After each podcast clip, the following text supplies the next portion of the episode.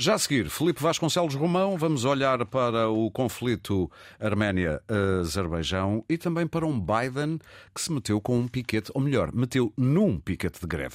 É já a seguir.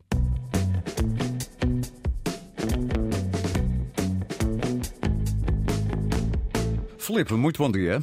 Olá, bom dia. Bom, vamos deixar o Biden para daqui a pouco e vamos diretos para o enclave de Nagorno-Karabakh, que esta semana sofreu, eh, digamos assim, um eh, escalou em termos noticiosos o conflito eh, entre a Arménia e o Azerbaijão, com a entrada do Azerbaijão por ali adentro, passa a expressão. Sim, é verdade, é um daqueles conflitos de que já ouvimos falar há mais de 30 anos, que com, é um nome, este enclave tem uma, uma sonoridade que nos remete ao final da Guerra Fria, ao início dos anos 90, Sim. o desmantelamento da União Soviética e um território que era disputado entre duas das repúblicas que, enquanto Estados soberanos, são produto da antiga União Soviética, Arménia e Azerbaijão. Um, durante uma série de anos, o, o, a Arménia, a população da Arménia conseguiu manter uh, ali uma, uma autonomia uh, sob a forma de um Estado não reconhecido internacionalmente desta esta república uh, que, que, correspondia ao território de, de Nagorno-Karabakh. E uh, o, que, o que agora acabou por ocorrer é que um Azerbaijão dotado de alguma força que não tinha em momentos anteriores e, sobretudo, com um apoio disfarçado, talvez não tão disfarçado, por parte da Rússia de Putin, conseguiu retomar este, este, este enclave um, e retomar uh, e assumir e, e, reassumir a soberania uhum. sobre este território com implicações do ponto de vista humano uh, e humanitário que nos remetem também para outros períodos do pós-Guerra Fria, com mais de 50 mil, já se fala em 65 mil uh, refugiados ou, ou, ou população de origem arménia a sair deste território que sempre foi um território do Azerbaijão, mas em que o Azerbaijão voltou a, foi, a retomar o seu controle, Sim. a sair uh, para uma zona onde provavelmente se sentirão mais seguros. Um, agora, a grande questão está em saber se as palavras do presidente do Azerbaijão são para ser levadas a sério uh, e se efetivamente vai haver um acautelar dos direitos daqueles que pretenderem continuar no território reintegrado na República do Azerbaijão. São Essa para... é a grande incógnita. São para levar a sério, são para levar a sério os medos de muita gente da possibilidade de uma limpeza étnica?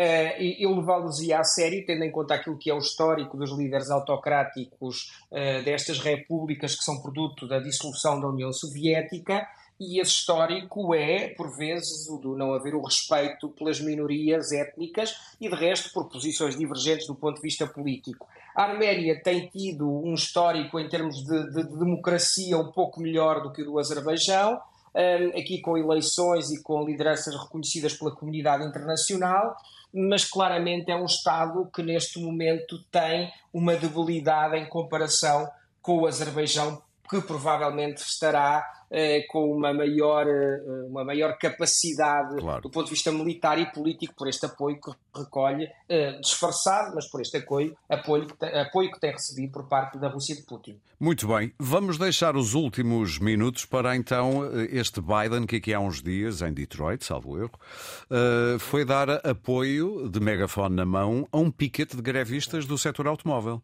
Biden compreendeu e o Partido Democrático compreendeu que perdeu a eleição presidencial, as eleições presidenciais de 2016, em boa medida uh, por, por ter perdido também a ligação com o eleitorado, uh, com o aparelhado, com o eleitorado tradicionalmente democrático, uh, que era composto, um eleitorado composto pelos, pelos operários e pelos funcionários, trabalhadores da indústria nos Estados Unidos da América, e o que há aqui é uma clara tentativa de manter essa conexão, tendo em conta que também houve uma certa recuperação na eleição de 2020 que permitiu a Biden chegar à presidência. Sim. Biden está claramente a olhar para as eleições do, do, do, final do próximo ano. Uh, não é por acaso que Trump também se sentiu incomodado uh, e criticou esta, esta viagem e, sobretudo, esta atitude de Biden de, de, de, se, de se, tornar solidário uh, ou de ser solidário com os trabalhadores em greve, mas há claramente aqui o foco colocado nas eleições do ano que vem. Claro, e é assim que devemos ler, provavelmente, exatamente, esta atitude de Biden. Uh, Filipe Vasconcelos Romão, muito bom fim de semana e até sábado. Obrigado, até sábado.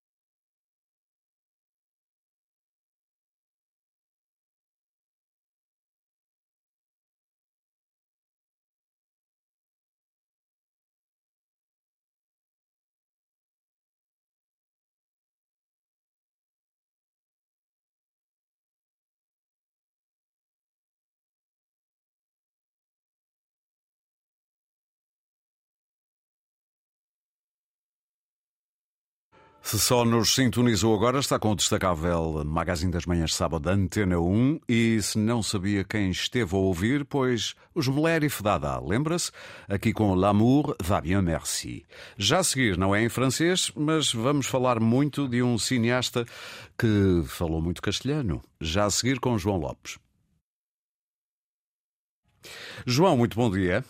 Olá, Aurélio, bom dia. Hoje vamos ocupar grande parte do espaço que temos todas as semanas para falar de cinema ou audiovisuais em geral, para lembrar os 40 anos da morte de um cineasta incontornável, Luís Buñuel.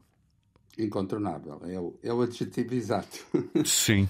é, é verdade. Hum, é curioso, Aurélio, eu estava a dar uma vista de olhos à, à filmografia dele e um, fico sempre, um, de algum modo, fixado na, nas suas raízes surrealistas. Sim. Uh, ele, portanto, começa de facto em, em íntima ligação com os surrealistas, faz uh, Um Cão Andaluz e A Idade de Ouro em 1929 e 1930, respectivamente, e uh, não fará sentido dizer que ele foi ao longo de 40 ou 50 anos, eh, um cineasta surrealista, uhum. mas algo ficou e esse algo talvez se possa definir como a sensação, eh, para não dizer a, a certeza, de que o real é sempre ambíguo uhum. e é ao mesmo tempo feito de evidências e dos desejos que nós investimos na, na realidade à nossa volta. Sim.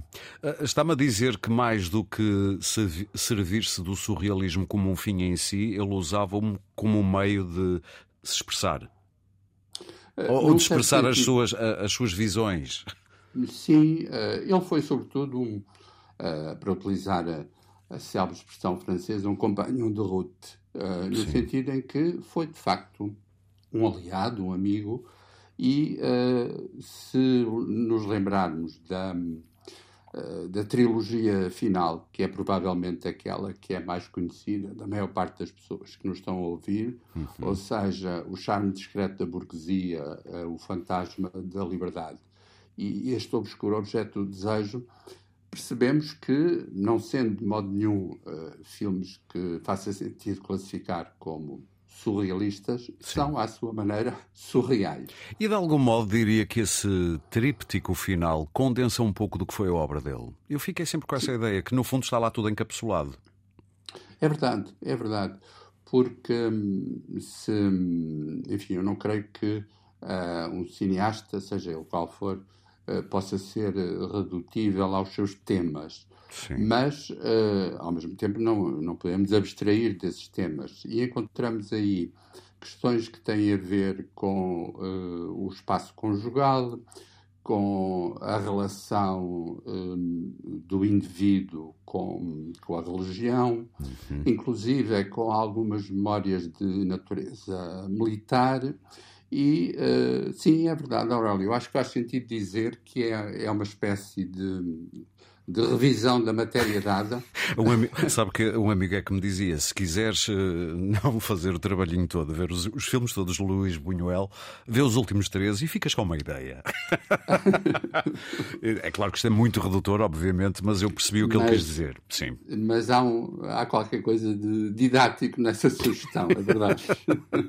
Exato. Eh, já agora, vale também a pena lembrar que há uma geografia extensa onde ele filmou, no, uhum. para além de, das várias décadas, não é? Exato. Ele é, uh, podemos dizer, um cineasta de três países. Uhum. A sua Espanha natal, o México, onde desenvolveu uh, uma parte da obra considerável, e para citar apenas um, um filme que parece central, uh, eu lembraria o Ensaio de um Crime, de 1955, e depois, no final, precisamente uh, nesse final onde está incluída a, trilogia que referimos, a França. Sim. João, para terminar eh, este nosso naco, chamemos-lhe assim, sobre Luís Buñuel, vale a pena dizer que este ciclo vai estar no Nimas uh, até 25 de outubro, uh, com muitos filmes, diga-se. Com muitos filmes, são, salvo erro, 24, ou seja, é quase a obra integral, uhum. e depois um, irá para, para o Porto, uh, e para várias uh, cidades. Aliás, Aurélio, mais uma vez, e acho que e nunca é demais, vale a pena dizer que este, estes ciclos, muitas vezes promovidos pelos chamados distribuidores e exibidores independentes, que têm desenvolvido um trabalho importantíssimo nessa área, estes ciclos estão, além do mais, a ajudar os espectadores, mais jovens sobretudo, a construir ou reconstruir a sua memória e não há cinefilia sem memória. Claro. Por falar nisso, é só mesmo uma, uma frasezinha. No Porto eh, já começou também um ciclo que revê a matéria-idade, a matéria-idade é uma maneira de falar, de Jean-Marie Straub e Daniel Huyer. Exatamente. É um ciclo importantíssimo que decorre até janeiro e que pode ser também uma porta de entrada na modernidade do cinema. Não é possível falar uh, de cinema moderno sem uh, ter em conta o casal Straub. Exatamente. Nós, uh, diria, ainda vamos falar disso no futuro. Com certeza. Bom fim de semana, João, e bons filmes. Bom fim de semana também. Obrigado.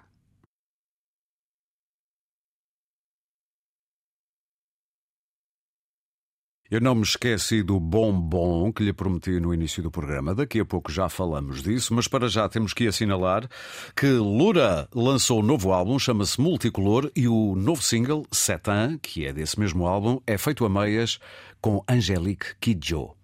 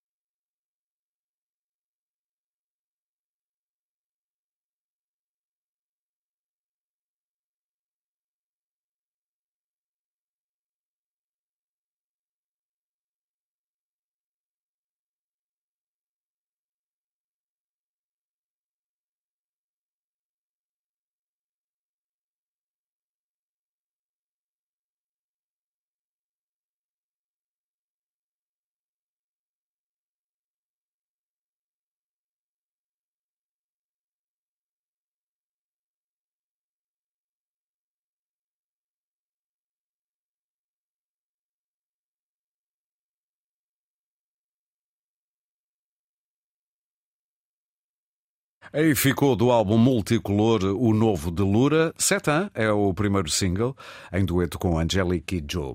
E já a seguir, aquilo que prometi. Há quase duas horas, quando abri este programa, disse-lhe que no fim iria oferecer um bombom a quem se lembrasse da concha. Não me esqueci disso. Deixe-me só dizer que estamos quase já com meio-dia à vista. Vamos ter notícias, depois os radicais livres. Prometo voltar para a semana com mais um destacável. Eu e quem faz o destacável comigo, o Nuno Galpim, o Ricardo Soares, o Pedro Miguel Ribeiro, a Joana Jorge e o João Carrasco. Com o calor que aí está, não deixe de reter este bombom da concha.